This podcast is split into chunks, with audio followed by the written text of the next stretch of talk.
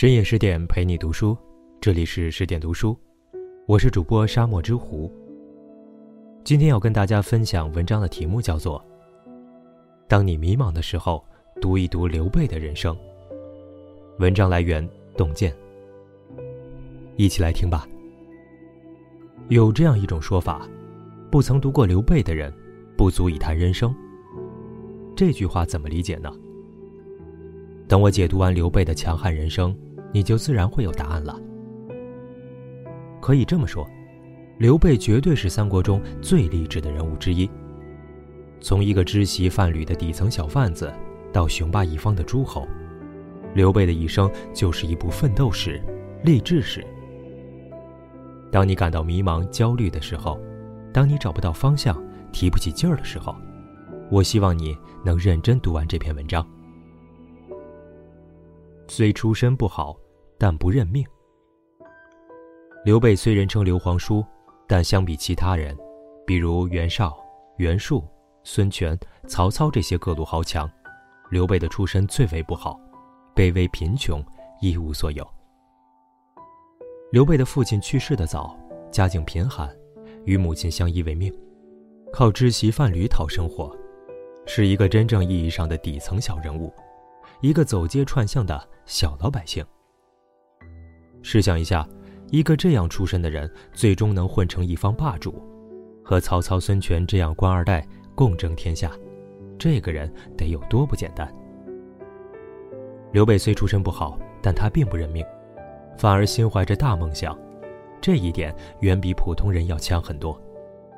在他很小的时候，曾指着一棵大桑树对一群小伙伴说。我以后一定会乘坐这样的鱼宝盖车。这鱼宝盖车指的是皇帝的专车，天子的座驾。刘备的叔父刘子敬听了后，连忙阻止他：“小孩子别乱说话，这是要杀头灭九族的。”实际上，在刘备之前，就有几个英雄人物有过类似的故事，其中就有刘备的先祖刘邦。当年秦始皇巡游天下，车队浩浩荡荡，十分气派。人到中年的刘邦当时还只是一个小亭长，见到此景后大呼：“牛啊！大丈夫就应该是这样子的。”西楚霸王项羽更是直截了当地说：“我要取而代之。”很多人总是抱怨自己的出身不好，家境不好，原生家庭对一个人的影响确实是巨大的。这一点不可否认。有些人奋斗终身都不及别人一出生所拥有的多，但是这样的影响不是绝对的。一个人最终能混成什么样，关键还是在于日后的奋斗。很多时候不要去抱怨什么，因为无法改变事实。你能做的就是去面对，不向命运低头。如果你早早的向命运妥协，过早的放弃。那真的就一点希望也没有了。出身不可以选择，但你可以选择是否认命。一直被命运暴击，却从不放弃。在遇到关羽、张飞的时候，刘备已经二十四岁，仍是一个小贩子，一无所有。兄弟三人相遇，从镇压黄巾军起步，走上了创业之路。自古创业多艰辛，九死一生。特别是对一个白手起家的人来说，更是难上加难。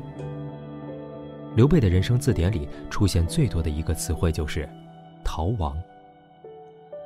镇压黄巾起义，不少大佬都因此打出名堂，立下战功，比如说曹操、公孙瓒、董卓。人家都混得不错，刘备只弄了个小县令，还被督邮欺负，结果张飞替他出气，暴打了督邮。兄弟三人开始亡命天涯，跟过公孙瓒，结交过孔融，支援过陶谦，到了徐州，终于有机会拥有自己的根据地了，却不想被吕布给偷袭得手，被打的老婆都丢了。在曹操那里待过几天，也被曹操打疼过，弄得妻离子散，兄弟不能成群。刘备从创业以来，几乎一直都在逃亡。一路上寄人篱下，颠沛流离，是三国里的跳槽大王。好不容易到了荆州的刘表那里，总算是消停了点儿，有了落脚的地方。这时已是一个四十岁的中年大叔，事业遇到了瓶颈，迷茫焦虑。尽管大半生都在被命运暴击，没有被生活温柔以待，他也时常哭泣，但从未想过放弃心中的那团火，依旧为此在努力。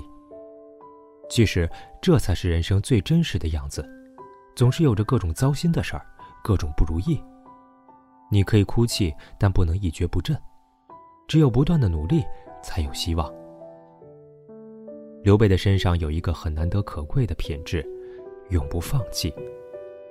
正是这股气，赤壁之战，孙刘联手取得大胜，刘备这才真正奠定了一方霸主的地位，事业进入了稳定期。此时的他已年近五十岁。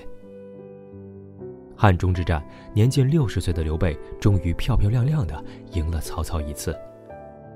之后的夷陵之战，刘备被东吴的后生陆逊一把大火烧得人生走到了尽头，死于白帝城。一个人不管遇到多大的困难，怎样的风波，能够始终坚持追逐心中的梦想，总是很难得。坚持一阵子可以。坚持一辈子，真的很难。不忘初心，梦想倒逼格局。提到隐忍，三国里首屈一指的人物是司马懿。为了不进入仕途，成为刀俎上的鱼肉，宁愿自断双腿。为了耗死诸葛亮，在收到孔明送来侮辱其人格的女人衣服时，依旧稳坐军中。司马懿确实是仁者之王。但很多人忽略了，刘备也是一位忍者，隐忍的功力不比司马懿逊色多少。当年曹操和刘备俩人青梅煮酒，指点江山，化尽英雄，一个是豪情万丈，霸气侧漏；一个是内敛低调，尽收锋芒。曹操说：“能成为英雄的人，应该是胸怀大志，心有良谋，能屈能伸。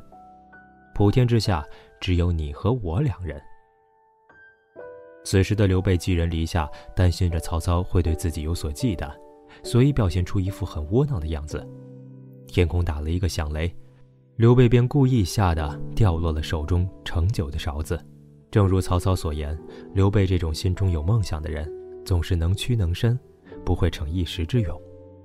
一如日后赤壁惨败的曹操，在华容道上求关羽放过。刘备颠沛半生，三顾茅庐。请诸葛亮出山，才成就一番霸业。很多人可能不知道，此时的刘备已经是一个四十六岁的大叔，虽不够成功，但在江湖上好歹有所名望。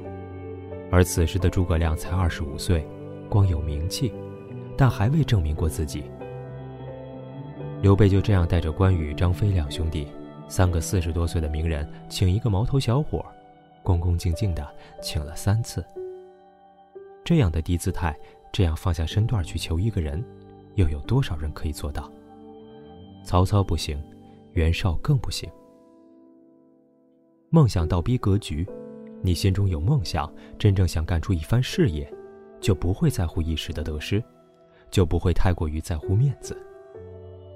这也是为什么说不曾读刘备，不足以谈人生的原因。很多人总是在感慨人生艰难。讲自己的不堪遭遇，但同刘备的人生经历相比起来，所遇到的挫折和屈辱比起来，你所遇到的那些事儿，又何足挂齿？我们经常说“愿你不忘初心，归来仍是少年”。刘备就是那个不改初心的老男孩，一直在同命运抗争，一直在为初心折腾，最终成为时代的主角，成为三国里名副其实的励志哥。